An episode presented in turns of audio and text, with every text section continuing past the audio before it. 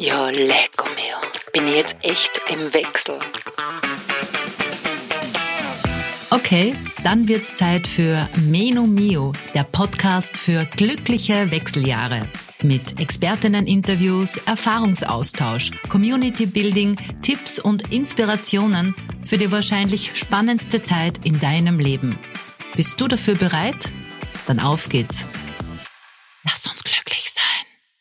Hallo, ich bin's wieder, Daniela, und ich freue mich, dass du heute eingeschaltet hast. Ich zwar etwas heißer und mit Schnupfen, aber das macht gar nichts, weil wir starten heute in die erste echte Folge von Meno Mio sozusagen, denn ich habe heute eine Expertin bei mir zu Gast. Und das ist nicht irgendeine Expertin, sondern Dr. Imke Mebes, Frauenärztin mit den Schwerpunkten Endokrinologie und Reproduktionsmedizin. Imke ist tätig in einer großen Praxis in Hamburg, außerdem auf der Internetplattform Eve and I, die sich auch ganz breit und viel mit dem Thema Wechseljahren beschäftigt, als Expertin zugegen. Außerdem hat sie mir verraten, dass sie Social Media auch ein wenig entdeckt hat, um da auch Frauen zu beraten und zu erreichen, nämlich auf Instagram unter doc underscore Imke. Aber das Beste, Imke, du bist heute mein erster Gast. Ich freue mich sehr, dass du da bist. Hallo Daniela, ich freue mich wahnsinnig, ich fühle mich sehr geehrt, dass ich dein erster Gast sein darf und oh. äh, ja, vielen Dank für diese Einladung. Imke, mit dir möchte ich heute sprechen über die vier Phasen der Wechseljahre, weil ich glaube, es ist nämlich total wichtig, dass man das auch weiß, dass es tatsächlich vier Phasen gibt und nicht einfach die Menopause ist, weil man die Regeln nicht mehr oder unregelmäßig oder wie auch immer bekommt, sondern es startet ja schon viel, viel früher. Und eben, wie gesagt, es gibt auch tatsächlich vier Phasen, nämlich die Prämenopause, die Perimenopause, die Menopause an sich und die Postmenopause. War das jetzt richtig, Frau Doktor? Genau, das war goldrichtig. äh, viele haben tatsächlich diese Prämenopause vor allen Dingen gar nicht so richtig auf dem Zettel. Mhm. Ähm, die äh, viele Frauen wissen mit dem Begriff auch nichts anzufangen und äh, daher erkläre ich sehr gerne noch ein bisschen im Detail die verschiedenen Phasen, die ja auch durchaus fließend ineinander übergehen. Mhm, mhm, genau, unbedingt. Und es ist ja, glaube ich, auch so, dass man eigentlich schon im Wechsel ist, auch wenn man es gar nicht weiß. Also Stichwort eben Prämenopause. Aber Imke, kann man so ungefähr das eingrenzen vom Alter her, wann es losgehen könnte oder auf was ich horchen könnte?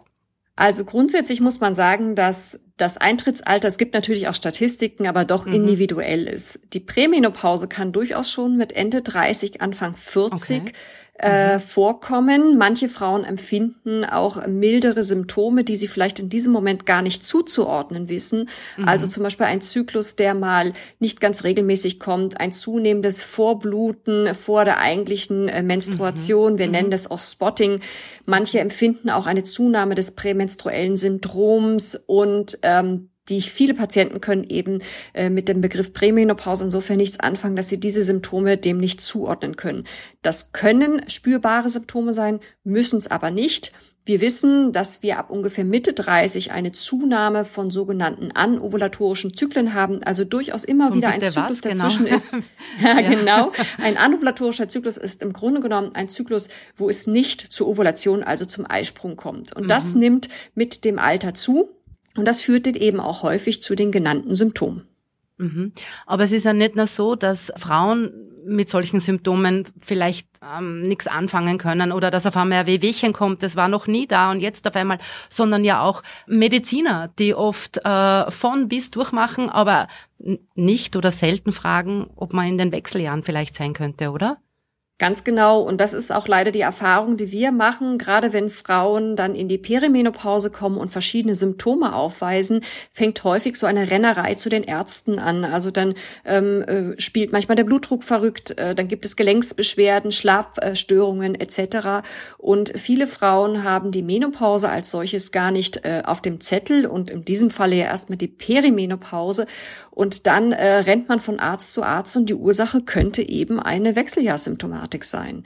Und das erlebe ich tagtäglich in der Praxis, dass äh, viele Frauen einen Ärztemarathon hinter mm. sich mhm. gebracht haben, mm. ohne ein Ergebnis. Äh, und am Ende sind es eben Symptome, die wir doch der Perimenopause durchaus zuordnen können. Okay, also das heißt Prämenopause, im besten Fall spürt man gar nichts, aber im Körper passiert einfach was. Also der Körper bereitet sich auf die Wechseljahre vor. Genau, und es ist durchaus so, dass die Prämenopause sich natürlich irgendwann in eine Perimenopause weiterentwickelt. Mhm. Das ist mhm. aber nicht unbedingt so, dass wenn man jetzt einmal eine äh, perimenopausale Symptomatik hat, wie zum Beispiel richtige Zyklusstörungen oder auch eine zunehmende Hitzewallung, ähm, dass man dann nicht auch mal wieder eine Phase einer Prämenopause, wo man das Gefühl hat, es ist eigentlich wieder alles ein bisschen wieder ins Lot gekommen. Das wechselt durchaus hin und her ähm, und daher ist es auch durchaus so, dass diese Beschwerden wechselhaft sein können. Es gibt auch Patienten, die haben durchaus mal eine Phase von stärkeren Beschwerden und dann haben sie mhm. wieder auch Monate, wo sie eigentlich okay. kaum Beschwerden verspüren. Und die Perimenopause, das ist dann die Phase, oder wenn man im Anfang zum Schwitzen, zum schlecht Schlafen, zum eventuell auch Zunehmen, ähm, Stimmungsschwankungen oder auch Depressionen, das sind so die, die klassischen Symptome, oder mit denen dann die Frauen zu dir kommen.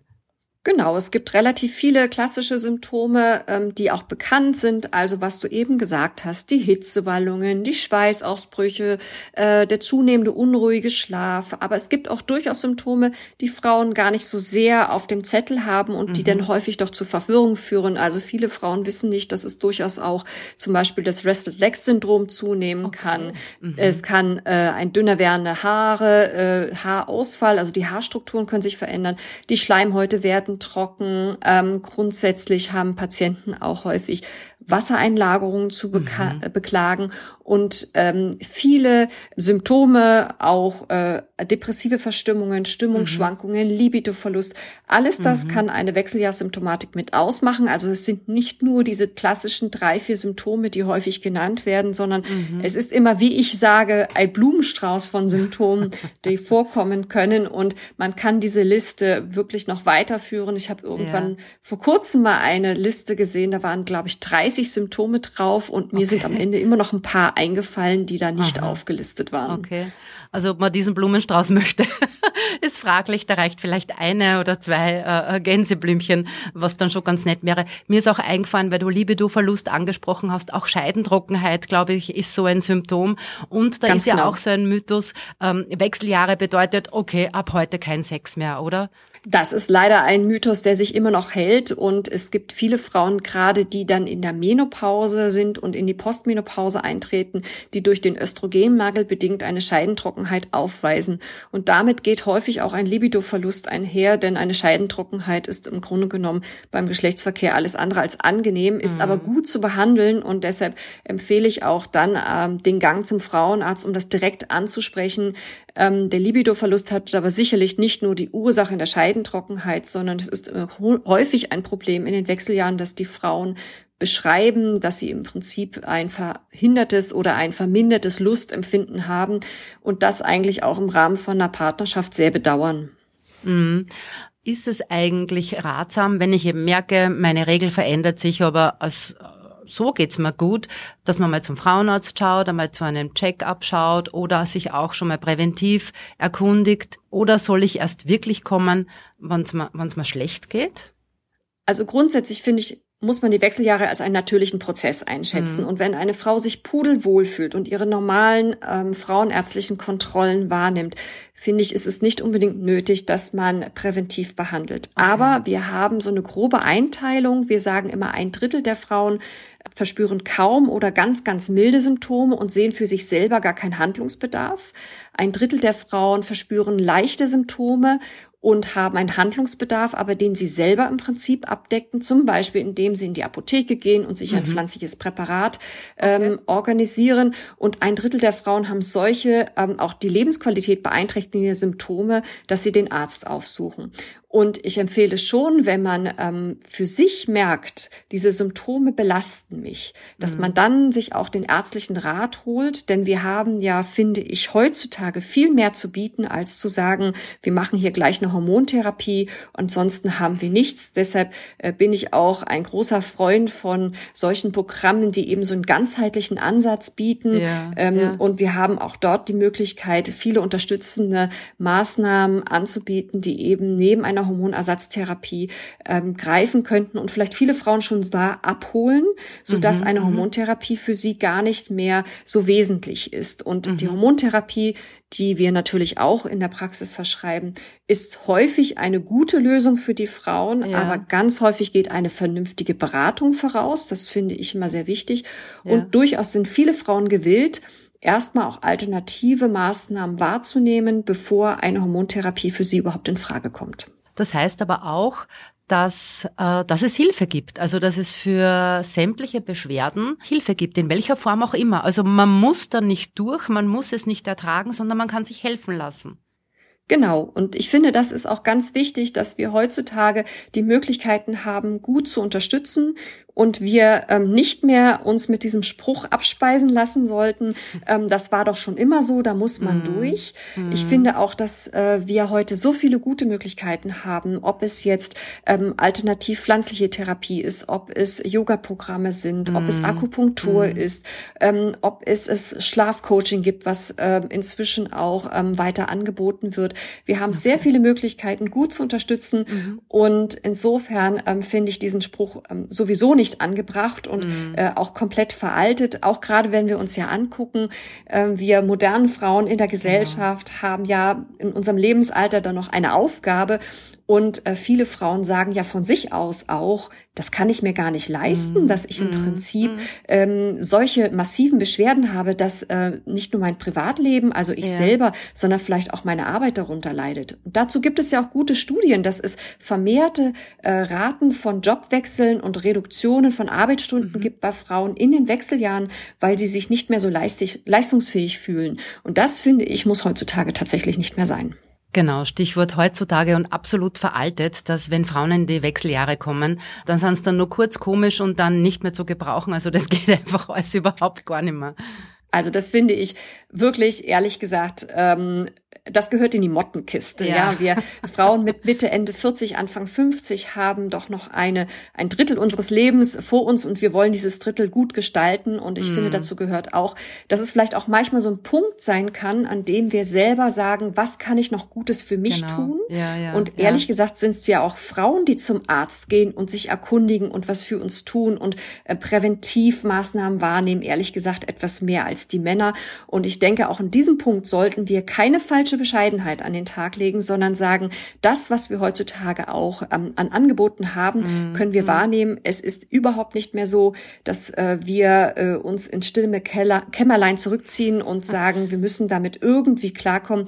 Unsere ja. Mütter und gerade Großmütter mm. hatten gar nicht so sehr die Möglichkeit. Mm, Sind wir mm. froh, dass wir die heutzutage haben? Mm, absolut. Und es sollte absolut keine Krise sein, sondern eine Chance. Und das haben wir ja in den vergangenen Jahren des Öfteren gehört, dass das chinesische Wort für beide steht. Und ich glaube auch, dass es einfach eine Chance ist, auch ähm, sich noch einmal mit sich selbst viel mehr zu beschäftigen, zu schauen, hey, was tut mir gut? Ähm, was möchte ich vielleicht im letzten Drittel sozusagen ähm, weglassen in meinem Leben? Was brauche ich nicht mehr, oder? Also äh, ich glaube auch, dass es jetzt erst so richtig losgehen kann. Ja, und ich finde es auch wichtig, dass wir dieses Thema mal angehen als ein Thema, über das man auch offen mm, sprechen kann. Ähm, ich verstehe mm. wirklich nicht, warum es so ein Tabu gibt. Ähm, mm. Das ist ja kein Krankheitsprozess. Die Frauen sind auch nicht krank. Und ehrlich gesagt ist die Trefferquote der Menopause 100 Prozent äh, bei uns -hmm. Frauen. Und deshalb finde ich, ist das ja auch jetzt hm. nicht irgendwie so eine Randgruppe, wo man jetzt einfach sagt, ja, da, da gibt's mal jemand, der hat Beschwerden, sondern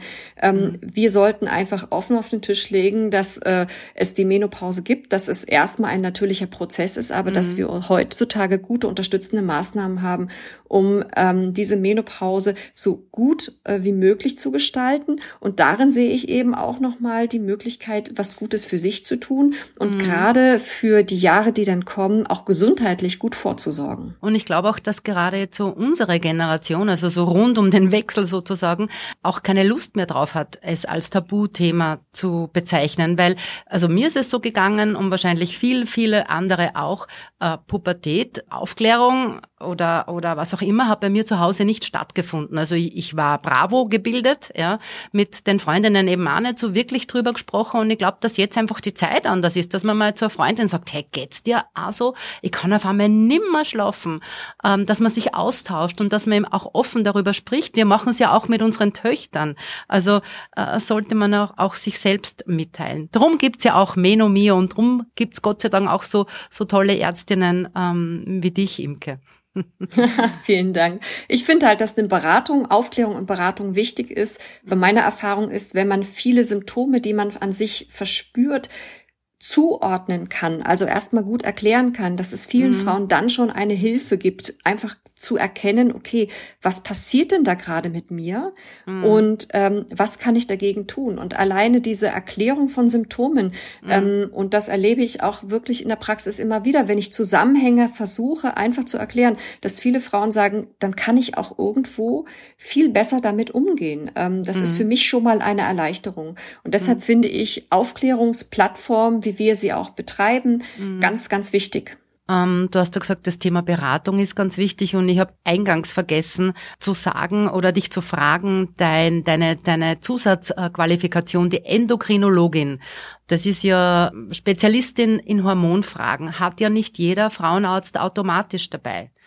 Nein, also die Endokrinologie und auch die Reproduktionsmedizin ist, ich weiß jetzt nicht ganz genau, wie es bei euch in Österreich ist, aber in Deutschland ist es so, dass wir nach dem Facharzt noch Subspezialisierung durchlaufen können. Das ist nicht mhm. zwingend erforderlich, aber man kann es machen. Ich habe mich damals für diese Subspezialisierung entschieden, der Endokrinologie und der Reproduktionsmedizin, weil ich eben auch gemerkt habe, dass es in dem Bereich nicht so wahnsinnig viel gibt. Also ich ja. bin praktizierende Endokrinologin und auch Kinderwunschärztin.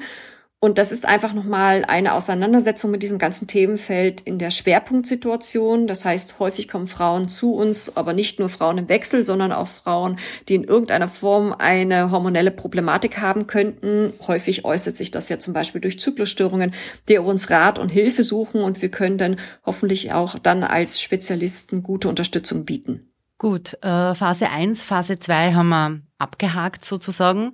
äh, die Phase 3, die Menopause. Was ja. bedeutet das eigentlich? Ja, im Prinzip ist das der Zeitpunkt der letzten Blutung, äh, die die Frau durchlebt. Im statistischen Mittel ist, ist die Frau so zwischen 48 und 52.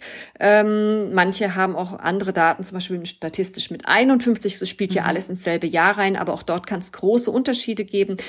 Manchmal kann man die Mama mal fragen, wann es bei ihr ja. denn so gewesen ist, denn es kann durchaus auch familiäre Zusammenhänge geben. Und äh, dann ist es auch so, dass häufig dann noch eine Phase der Beruhigung, auch der hormonellen Beruhigung eintritt, wo im Prinzip, wenn man das Blut abnehmen würde, auch sehen würde, dass sich diese Blutwerte stabilisieren, weil es mhm. zu einer zunehmenden Erschöpfung der Eierstocksfunktionen kommt. Manche Frauen empfinden dann auch die Symptomatik schon wieder als rückläufig. Und mhm. äh, das ist aber sehr, sehr individuell ähm, unabhängig, meine letzte, meine älteste Patientin ist, glaube ich, über 80 und okay. äh, die hat immer wieder versucht, ihre Hormontherapie abzusetzen, ist ihr nie gelungen und okay. irgendwann habe ich gesagt, ich finde, ähm, wir sollten das jetzt mal mit dem Auslass versuchen lassen. Sie sind damit 80 geworden, es geht ihnen damit gut, also belassen wir es doch einfach mal dabei. Mhm. Ähm, inwieweit macht es eigentlich Sinn, einen Hormonstatus abzufragen oder abfragen zu lassen vielmehr? Also ich finde aber, man kann schon sehr viel mit einer vernünftigen Anamnese herausfiltern, wo die Patientin im Wechsel stehen könnte. Dennoch ist es für viele Patienten auch wichtig, für sich einmal nachzuvollziehen, wie die hormonellen Veränderungen stattfinden. Und deshalb lassen sich viele Frauen auch Blut abnehmen. Man muss dazu sagen, gerade in der Perimenopause sind diese Blutbilder häufig sehr wechselnd, weil es eben auch mhm. eine wechselnde hormonelle Aktivität okay. gibt. Also wenn ich bei einer Patientin Blut abnehme, kann es sein, dass das Blutbild zum Beispiel eine komplette ähm, Eierstocksfunktionsruhe aufweist, aber in mhm. zwei Wochen sieht das Bild schon wieder anders aus. Mhm. Aber eine Tendenz ist häufig an den Blutbildern Blutbildern schon erkennbar. Und deshalb ähm, sind viele Frauen auch daran interessiert, das einmal durch das Blut sozusagen objektiv bestätigen zu lassen, okay. dass es tatsächlich so ist. Das kann ich total gut nachvollziehen, dass man ja. das einmal schwarz auf weiß sieht und dann auch erklärt bekommt, was sehe ich denn überhaupt dort im Blutbild? Und das ist im Prinzip auch, finde ich, einer meiner Aufgaben. Menopause per se heißt, ich habe keine Regel mehr. Wenn man sagt, man hat jetzt ähm, ein Jahr keine Regel mehr, ist man in der Menopause. Okay. Und dann geht's ab in die Postmenopause. Aber das heißt auch, dass es rein theoretisch passieren kann. Ich habe jetzt sechs, sieben, acht Monate keine Regelblutung und auf einmal blute ich wieder ganz normal. Ja. Dann muss ich wieder von vorn anfangen oder, oder wie? Na, ganz von vorn hoffentlich nicht, aber es ist ja so, wir sind ja nun mal kein Computerprogramm und mhm. letztendlich kommt es häufiger vor, dass Frauen über einen langen Zeitraum gar keine Regelblutung mehr haben. Mhm. Und plötzlich kommt da nochmal eine Blutung, weil sich eben doch nochmal eine kurzfristige Eierstocksfunktion zeigt, die dann auch vielleicht schon wieder erloschen ist. Mhm. Das ist ganz normal, dass der Körper sozusagen sich eher schrittweise in eine Richtung bewegt und das ist jetzt keine ja, keine Entwicklung, die sozusagen wie so eine gerade Linie ist, sondern dadurch kommt ja auch das Wort Wechseljahre zustande. Das heißt, diese Patientin würde ich nicht als postmenopausal einstufen, denn sie hat nochmal geblutet. Auch so ein Thema. Ab wann muss ich nimmer verhüten? Sehr schwierige Frage, finde ich, weil das sehr individuell ist. Also man kann nicht einfach sagen, ich habe jetzt dies und jenes Lebensalter erreicht, jetzt muss ich nicht mehr verhüten. Ja. Ähm, es hat wirklich etwas mit der individuellen hormonellen Situation zu tun. Natürlich lässt sozusagen unsere ähm, Wahrscheinlichkeit, schwanger zu werden, mit dem Lebensalter nach. Mhm. Aber auch eine Frau, die mit 47, 48 noch einen regelmäßigen Zyklus hat, und das gibt es ja durchaus, ja. könnte damit theoretisch auch schwanger werden. Mhm. Wenn ich äh, in der Postmenopause Hause bin, vor allen Dingen dann, dann kann man wirklich relativ sicher sagen, die Frau kann nicht mehr schwanger werden. Aber wir haben dann immer so Prozentzahlen, die wir nennen, die äh, ganz niedrig sind, also ein Prozent, drei Prozent. Und ja. dann müssen die Frauen für sich entscheiden, ob sie in dem Lebensalter mit einer ausgebliebenen Blutung noch verhütend oder nicht. Die Wahrscheinlichkeiten werden natürlich immer geringer, aber ja. es gibt nicht den Punkt bei einer Patientin vom Lebensalter her gesprochen, wo man sagt, so, jetzt musst du nicht mehr verhüten. Okay. Postmenopause, die vierte Phase ist jetzt schon ganz oft gefallen. Also das bedeutet, äh, das ist die Phase, wenn ich die Menopause hinter mir habe und jetzt einfach ins Ausklingen starte sozusagen. Und das kann wie alle Phasen vorher auch komplett individuell sein. Also, dass dann einfach wirklich alles erledigt ist. Ich führe ein, wie sage ich denn jetzt, ein, ein ausgeglichenes oder normales unter Anführungszeichen Leben, aber eben auch durchaus noch geprägt von, von Symptomatiken. Ja, Postmenopause heißt nicht automatisch, dass die Wechseljahrsymptomatik komplett abgeklungen ist. Mhm. Es gibt Frauen, die haben, wenn man sich das Labor anschaut, komplett äh, stabile Blutbilder. Man sieht, die Eierstock arbeitet schon seit ein, zwei, drei Jahren nicht mehr. Mhm. Und trotzdem haben diese Frauen das Empfinden, ich habe immer noch Hitzewallungen, ich habe immer noch Schlafstörungen, ich mhm. habe immer noch mhm. eine vielleicht etwas nachlassende, aber immer noch für mich störende Symptomatik.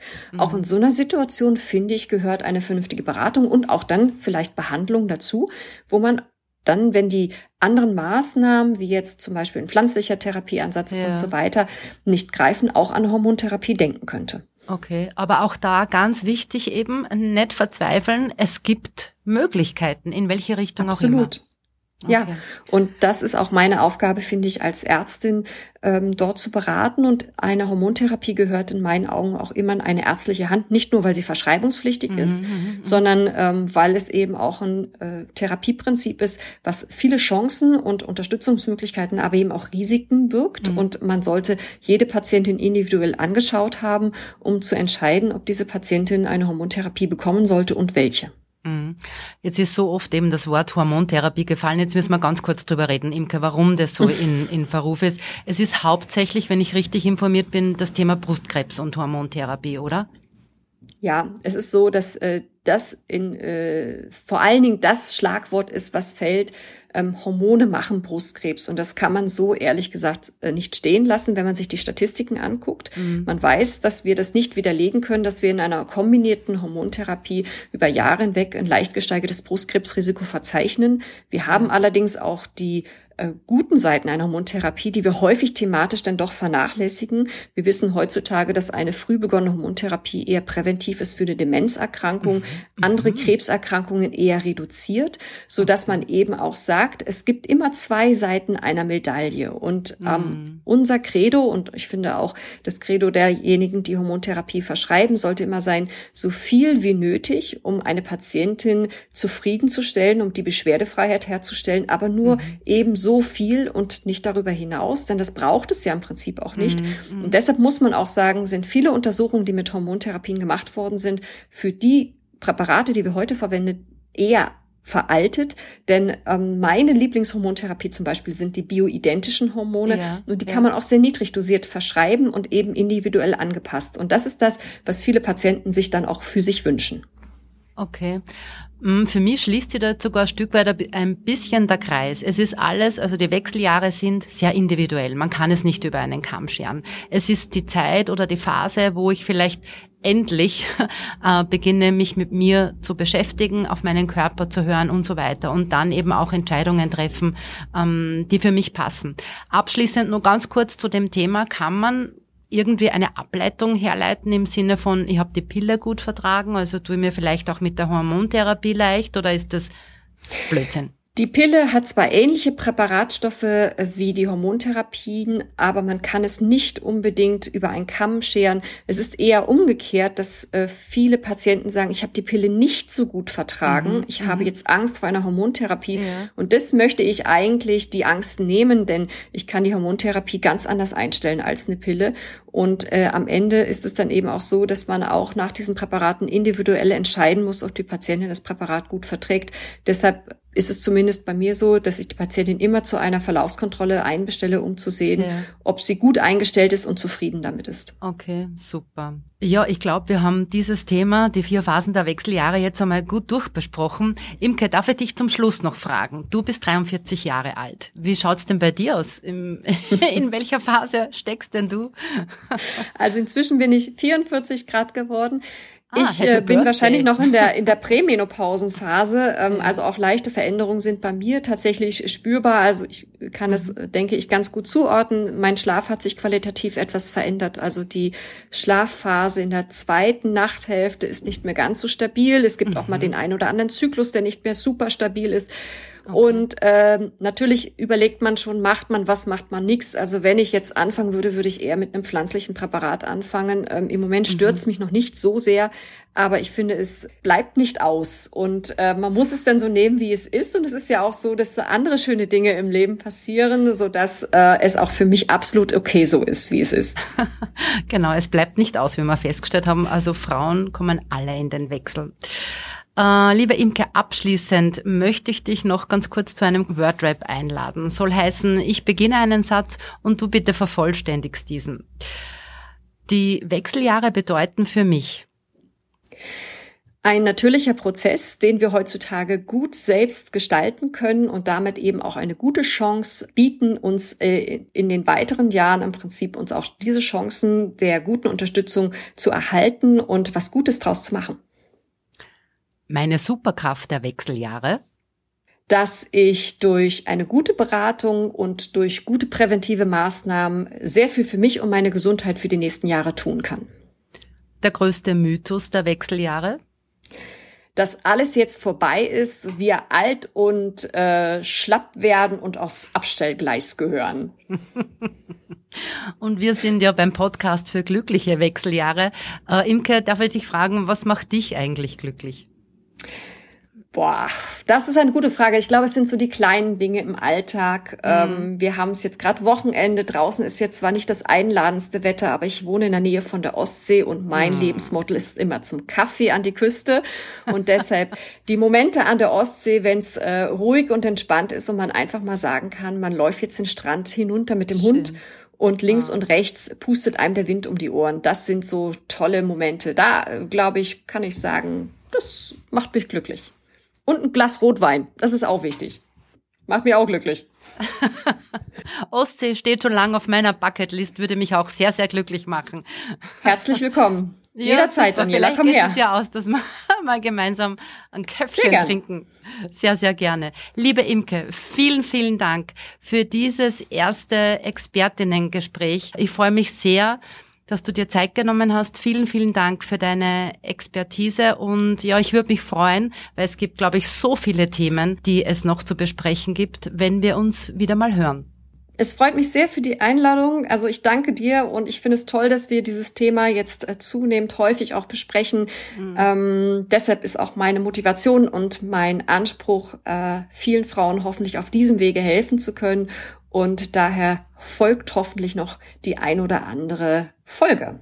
Ich hänge noch in den Show Notes rein äh, die Plattform Event Eye, wo man dich auch findet, auch äh, dein Doc Imke auf Instagram und ja, so bleiben wir verbunden und werden hoffentlich immer mehr, die gut informiert sind und wirklich glücklich in den Wechseljahren sein können.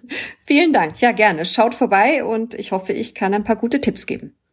Ich hoffe, dass diese erste Folge mit Imke Mebes auch für dich wertvoll und interessant war und du vielleicht den ein oder anderen Tipp oder auch Inspiration mitnehmen hast können oder dass dir vielleicht auch die Angst genommen worden ist von den Wechseljahren. Die nächste Folge gibt's jetzt dann in zwei Wochen, also am 3. Februar. Und wenn du magst, kannst du Menomeo gleich abonnieren in dem Programm, wo du gerade diesen Podcast hörst, dann versäumst du diese Folge nicht. Kleiner Teaser, Gast wird sein die Katharina Kühtreiber, die ist Diätologin und spricht mit mir über das große Thema Ernährung. Ich freue mich auf dich, bis zum nächsten Mal und vergiss nicht aufs